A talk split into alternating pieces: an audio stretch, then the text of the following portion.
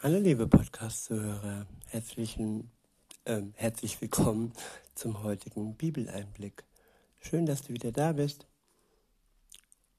und schön, dass du wieder dabei bist. Heute bei diesem täglichen Bibeleinblick. Ich habe heute ein paar Verse aus dem Buch der Sprüche. Es ist das Kapitel 26. Mal schauen, vielleicht auch noch ein bisschen weiter ich beginne auch relativ weit hinten im Kapitel. Ich beginne mit dem Vers 23, dass es hier alles einzelne Sprüche sind und nicht so sehr zusammenhängend, kann man auch mal weiter hinten beginnen. Ich benutze heute wieder die Übersetzung Neues Leben. Buch der Sprüche, Kapitel 26, Abvers 23. Dort steht, sanfte Worte können ein böses Herz verbergen, sowie eine Silberglasur einen gewöhnlichen Tontopf überzieht. Ich wiederhole, sanfte Worte können ein böses Herz verbergen, sowie eine Silberglasur einen gewöhnlichen Tontopf überzieht. Ja, es gibt freundliche, es gibt nette Menschen, die mit ihrer Freundlichkeit und die mit ihrer Nettigkeiten, mit ihren sanften Worten uns durchaus das ein oder andere Mal etwas vormachen können, uns um den kleinen Finger wickeln, aber dabei trotzdem ihr böses Herz verbergen, so wie eine Silberglasur einen Tontopf überzieht. In Vers 24 steht, ein Mensch mit Hass im Herzen kann sich liebenswert geben, aber das täuscht er nur vor. Ich wiederhole, ein Mensch mit Hass im Herzen kann sich liebenswert geben, aber das täuscht er nur vor. Es ist schon richtig krass, wie sehr Menschen schauspielern können, wie sehr Menschen etwas vortäuschen können. Und das alles, weil in uns Sehnsüchte und Begierden stecken, die dann entflach, entfacht werden durch diese sanften Worte und durch ähm, ja, Liebenswertigkeiten, die nur vorgetäuscht werden. Insofern ist es wichtig, dass wir uns von Gott wirklich Weisheit schenken lassen und nicht in die ein oder andere Falle tapsen, nur weil wir von unseren eigenen Sehnsüchten und Begierden ja dazu verleitet werden, zu schnell etwas ja zu glauben, was nur vorgetäuscht ist. Oder was auch nur dünn und ja nicht tiefgehend ist, so wie eine Glasur nur dünn ist und einfach nur ein dünner äußerer Schein darstellt.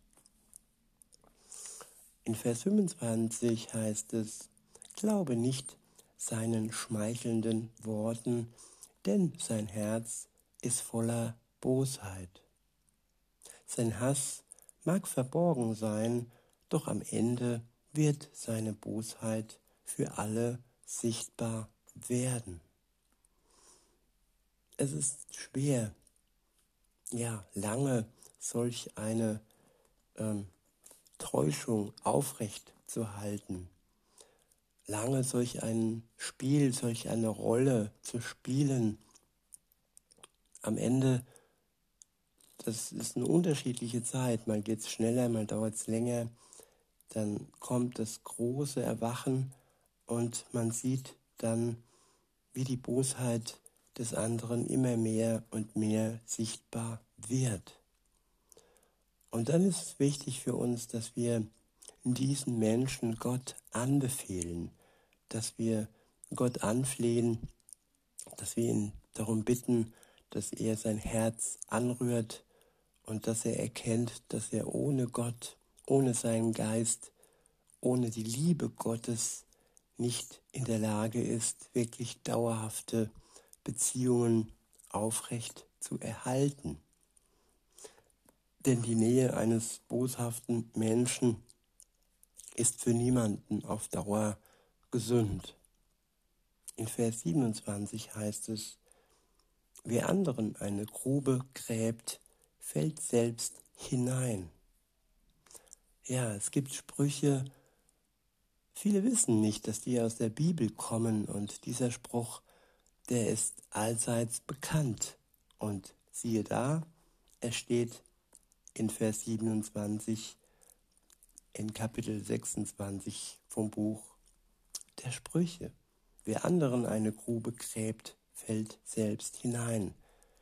Das ist fast wie Slapstick und wie, ja, wie so eine Komödie, dass, dass man etwas Boshaftes vorhat, dass man jemand anderem eine Falle stellt, eine Grube gräbt und man am Ende selbst in diese Grube hineinfällt.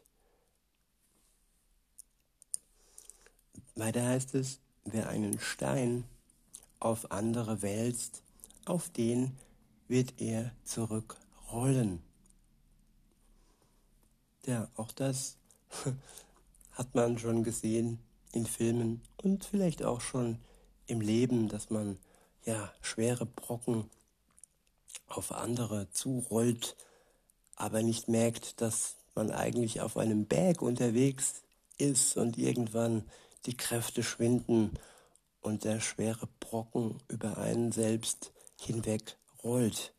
Ja, das können Sünde, das kann Sünde sein, die man wie ein Schneeball durchs Leben rollt und der dann immer größer und größer und größer wird und am Ende wird man dann erdrückt von seiner eigenen Sünde.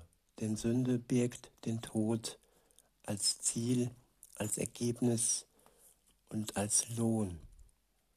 Und da ist es gut, wenn Jesus uns davon befreien kann, von dieser Sünde und uns diesen Stein aus unserem Leben herausnehmen kann, uns erlösen kann, wenn wir ihn darum bitten, wenn wir bereuen, dass wir die Sünde haben immer größer werden lassen und immer mehr angehäuft haben. Ja, wenn wir bereuen, dann ist er treu, dann ist er gnädig und macht uns frei. Weiter heißt es in Vers 28, eine lügnerische Zunge hasst ihre Opfer und Schmeichelei bringt den Untergang.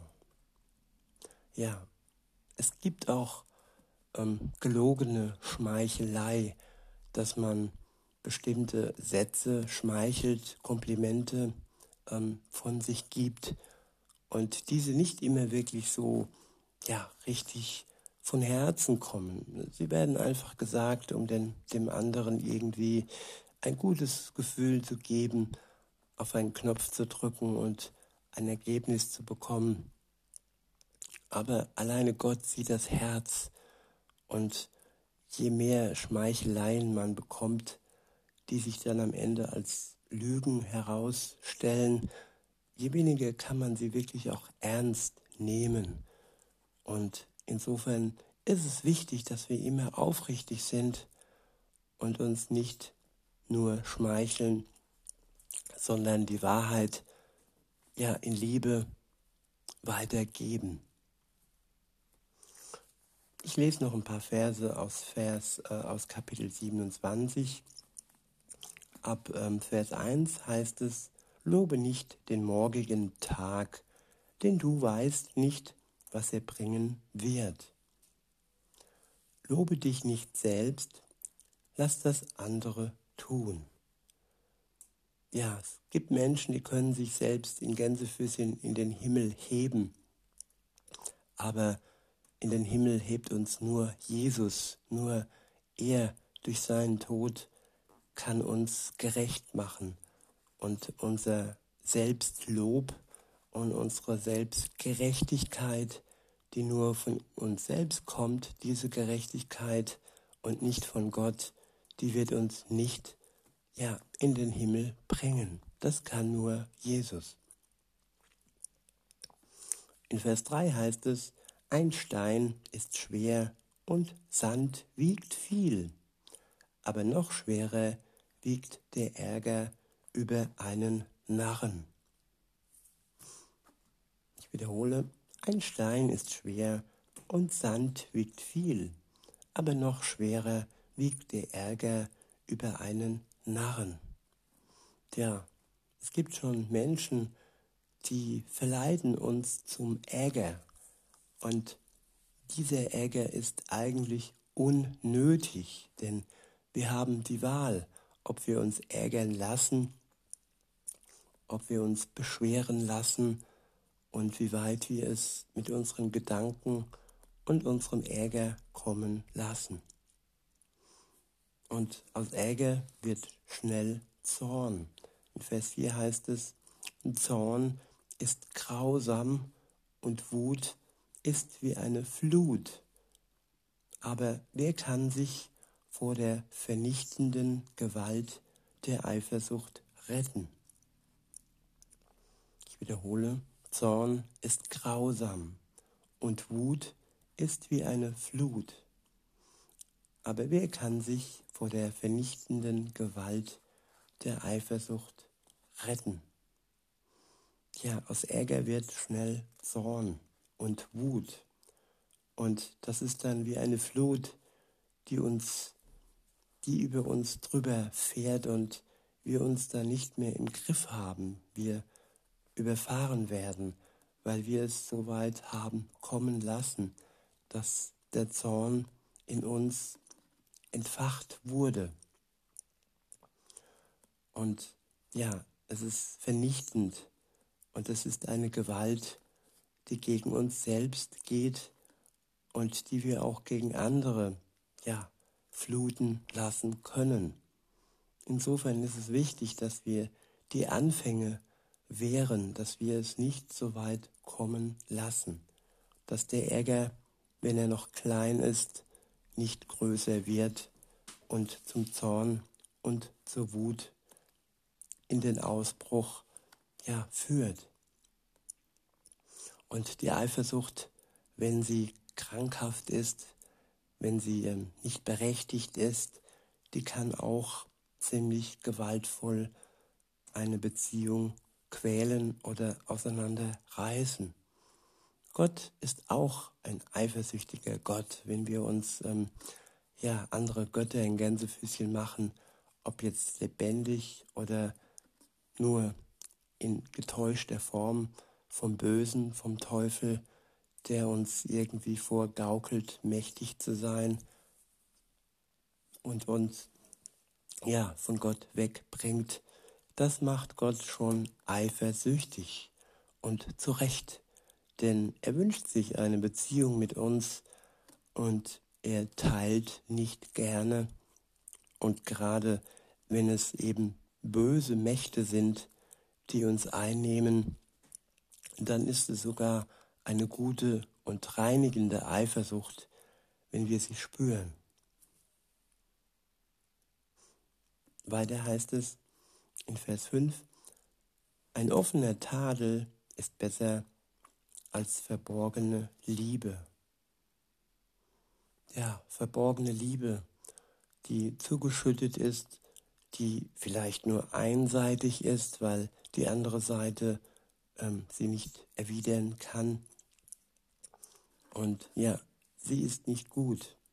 So dann lieber ein offener Tadel, der offen ist und nicht, ja, uns innerlich zerfrisst. In Vers 6 heißt es, Wunden, die ein Freund geschlagen hat, sind besser als Küsse von einem Feind.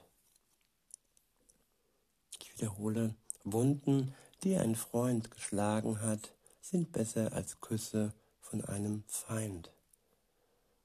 Ja, Freundschaft kann tiefe Wunden verursachen und solange sie dann am Ende zum Guten dienen, uns weiterbringen in der Freundschaft, dann sind diese Wunden besser als Küsse von einem Feind. In Vers 7 heißt es, wer satt ist, dem schmeckt auch der Honig nach nichts, dem Hungrigen aber schmeckt sogar bittere Speise süß.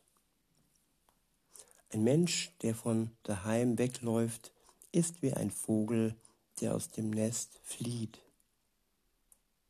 Der ehrliche Rat eines Freundes ist so angenehm wie Öl oder Weihrauch. Ja, Ratschläge, die man annehmen kann und die man dann ins Leben umsetzen kann, sie sind wie Öl, die uns ja veredeln oder wie Weihrauch, die uns umgeben und ja unser Leben ja besonders machen. In Vers 10 heißt es, lass niemals einen Freund im Stich, weder deinen eigenen noch den deines Vaters. Dann wirst, dann wirst du, wenn du selbst in Not bist, nicht deine Verwandten um Hilfe bitten müssen. Ja, für anderen, für andere ein Freund sein, ihn nicht im Stich lassen.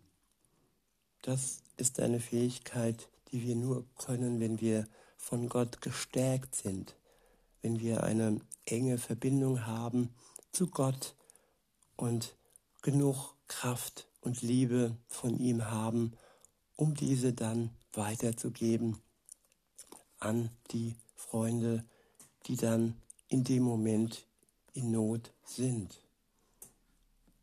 Da muss man sich erstmal manchmal eingestehen, dass man sich erst selbst von Gott helfen lassen sollte, bevor man jemand anderem, ja, Freund sein kann.